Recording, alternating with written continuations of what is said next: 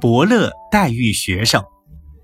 伯乐是古代善于相马的人，能鉴别马的好不好，称为相马。